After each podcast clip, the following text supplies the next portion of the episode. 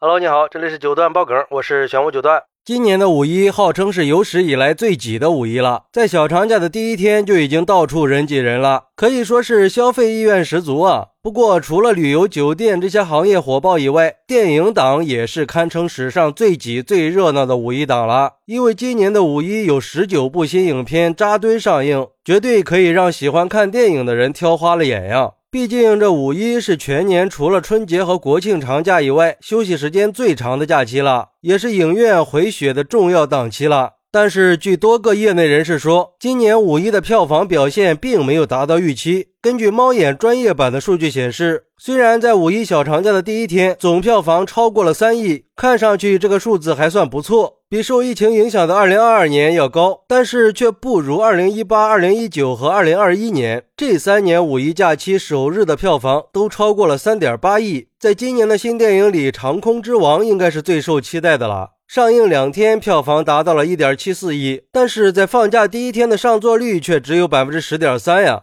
而其他的片子里，除了《人生路不熟》和这么多年的表现还不错，像《检察风云》《惊天救援》《倒数说爱你》《长沙夜生活》这些表现都不理想。上映两天基本上都是两千万左右的票房，而且据一个影院的经理表示，他们本来预计黄金周时段应该是场场爆满的，但是目前来看上座率很一般。其实今年五一电影的数量和质量都不算很弱，就是整体观影热度减退了。也许是在市场恢复期，尤其是在旅游热潮之下，大部分人都选择出去旅游了。甚至还有影院的工作人员在行业群里调侃说：“今年这个五一把交通搞垮了，淄博都盛不下人了，开酒店的也都发财了，连圆明园的门票都被抢空了。”所有行业都在朝好的方向发展，除了电影院还在为房租发愁。而对于这种情况，有网友就说了：“这个五一的电影成绩确实不太行呀，电影院里都是死气沉沉的。我就属于那种五一假期不想出去旅游看人的，就想趁机好好休息一下。”没事儿和朋友逛逛街、看看电影，没想到这逛完街以后，临时买票发现大部分场次都是有很多位置的，甚至连最佳观影区都没有坐满呀。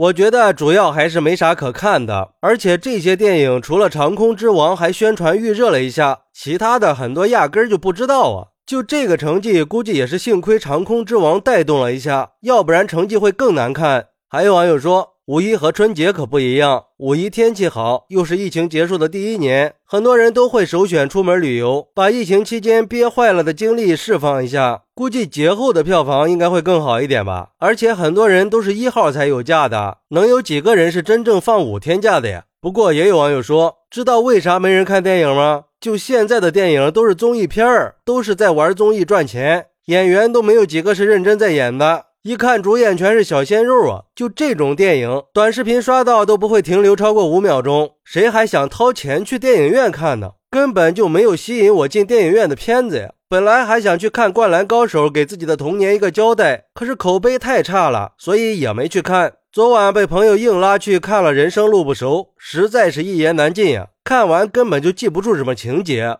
其实我觉得吧，这个网友说的也不是没有道理的。我看了一下今年五一上映的十九部电影，能打的电影确实不多。而且有猫眼研究院的分析师刘振飞把这些新片分成了三大梯队，被列在第一梯队的只有个《长空之王》，而第二梯队的三部电影的票房也是相差巨大的。从数据来看，《人生路不熟》这么多年和《检察风云》的票房分别是二点一亿、一点二七亿和两千九百零二万。那这第三个梯队的估计就更没法看了。我觉得这种情况啊，除了有旅游热的大背景影响之外，还有一个原因，应该就是现在刚刚熬过了昏暗的三年，还在慢慢回暖的影院，也在面临新一轮的优胜劣汰。据一个影院的经理说，他们影城春节以后就没怎么盈利，现在就指望着用五一档的票房来支撑第二季度的日常运营了。目前来看，这个票房是远远不够的。其实这种情况啊，还是挺普遍的。毕竟不是所有的影院都在复苏。根据媒体整理的数据来看，整个影院的大市场正在两极分化，有的在春节档以后就有了明显复苏，甚至已经开始扩张开新店了；而有的还在为交房租发愁呢，连最基本的收支平衡都很难保证。其实说白了呀，就是运作好的影院都有比较稳定的受众群，有一定比重的资深影迷。还会针对各种影片开展各种优惠和主题打卡活动，服务也相对比较完善、比较多元化。好，那你觉得今年五一为什么没有人去电影院看电影了呢？快来评论区分享一下吧！我在评论区等你。喜欢我的朋友可以点个关注，加个订阅，送个月票。咱们下期再见。